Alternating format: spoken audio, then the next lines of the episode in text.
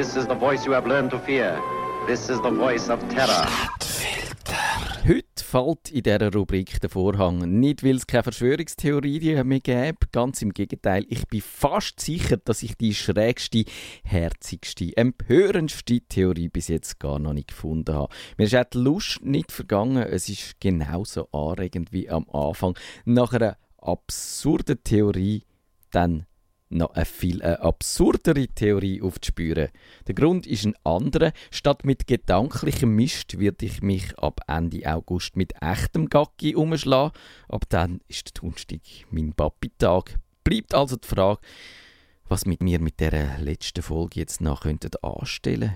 Mein Vorschlag wäre etwas Vernünftiges. Ich würde euch gerne eine Methode vorstellen, wie man so Verschwörungstheorien leichter durchschaut. Tricks, wenn man seinen inneren Bullshit-Detektor verbessert.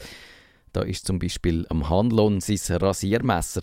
Und Rasiermesser heißt das nicht darum, weil wir es mit einer geheimen Verschwörung von Gillette oder Wilkinson zu tun haben. Nein, so ein Rasiermesser ist in der Philosophie ein Prinzip oder eine Faustregel, wie man unwahrscheinliche Erklärungen für einen Sachverhalt eliminiert. Man rasiert die quasi einfach ab, die unwahrscheinlichen Erklärungen. Und das Rasiermesser vom Handlohn ist so ein Prinzip und das ist eigentlich ganz simpel. Es sagt nämlich, dass man nicht muss von Böswilligkeit ausgehen, wenn man etwas durch Dummheit genauso gut kann erklären. Die allermeisten Verschwörungstheorien werden so sofort hinfällig bei vielen Sachen, die schief laufen und Misstrauen wecken. Steckt nämlich einfach kein fieser Keimplan dahinter. In, irgendeiner hat Mist gebaut oder es sind Sachen in die Hose gegangen, wo man ähm, nicht unbedingt hat können voraussehen. Jeder mit ein bisschen Lebenserfahrung weiß, das passiert und dass im Handlohn sein Rasiermesser funktioniert, kann man bestens auch an seinem Arbeitsplatz sehen. Denn häufig, wenn es so aussieht, als ob einer von diesen lieben Kollegen einem eins hätte einbremsen so zeigt sich bald, dass es einfach ein Versehen, eine Panne oder menschliches Versagen war. Und es gibt noch mehr so Rasiermesser. Sehr bekannt ist das vom Ockham, das besagt, dass von mehreren möglichen Erklärungen die einfachste vorzuziehen ist. Einfach ist eine Erklärung dann, wenn man möglichst wenig Annahmen und Vermutungen muss treffen muss. Zum Beispiel ein Kornkreis, so ein tolles, schönes Muster im Weizenfeld, wo über Nacht auftaucht ist. Der Kornkreis könnte theoretisch durch Außerirdische gemacht worden sein. Es könnte sich auch um ein natürliches Phänomen handeln oder um einen Nachtbubenstreich als Fan von diesen Aliens muss man doch ein paar Annahmen treffen, nämlich es gibt so Außerirdische, die sind zu uns geflogen. Sie können sich und ihre UFOs wahnsinnig gut verstecken und irgendwie haben sie das Bedürfnis, mitten in der Nacht Muster in unsere Weizenfelder zu machen. Der Ockham würde da sagen, pff, wahrscheinlich sind es dann doch eher die Nachtbuben gewesen. Oder das Rasiermesser vom Hitchens.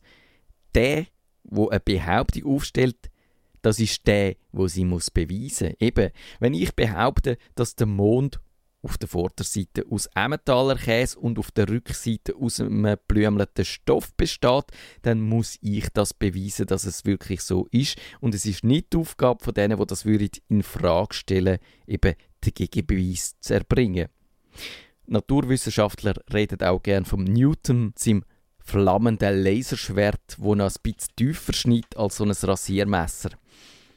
Wenn man das nicht mit Daten und Fakten kann überprüfen kann, dann bringt es auch nichts, darüber zu diskutieren. Zum Beispiel die Theorie, dass der Planet Nibiru irgendwann einmal mit der Erde zusammenkracht und uns alle umbringt. Kein Astronom hat den Planet je am Himmel gesehen und darum ist die Weltuntergangstheorie auch komplett nutzlos. Verschwörungstheoretiker, Pseudowissenschaftler und Esoteriker, die stellen ihre Behauptungen gerne so auf, dass man nichts dagegen sagen kann. Darum reden sie so gern von Vertuschung, denn je weniger Beweise existieren, desto besser ist der Sachverhalt vertuscht worden. Kritik an einer Theorie ist immer nur ein Beweis, dass die Kritiker mit den Verschwörern unter einer Decke stecken und Indizien, die gegen Theorie sprechen, die sind von den Verschwörern gefälscht. Das zeichnet die Theorien aus. Sie sind so gelismet, dass Gegenargumente ins Leere laufen. Sie entziehen sich einer echten, ehrlichen und wehrschaften Diskussion und einer wissenschaftlichen Prüfung sowieso. Denn wissenschaftlich gesehen muss eine Theorie eben widerlegbar sein, dass es überhaupt eine Theorie ist. Und das wäre dann Morgo Matthias, sein Rasiermesser. Wenn jemand von euch verlangt, etwas einfach zu glauben, dann sagt freundlich und bestimmt Nein, danke.